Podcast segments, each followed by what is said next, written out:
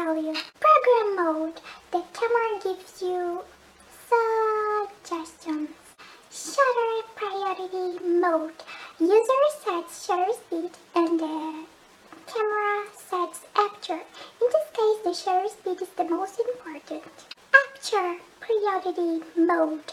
User sets aperture and the camera sets shutter speed. In this case, the aperture is the most important. Manual mode. Manually control the camera. Manually control the aperture and shutter speed.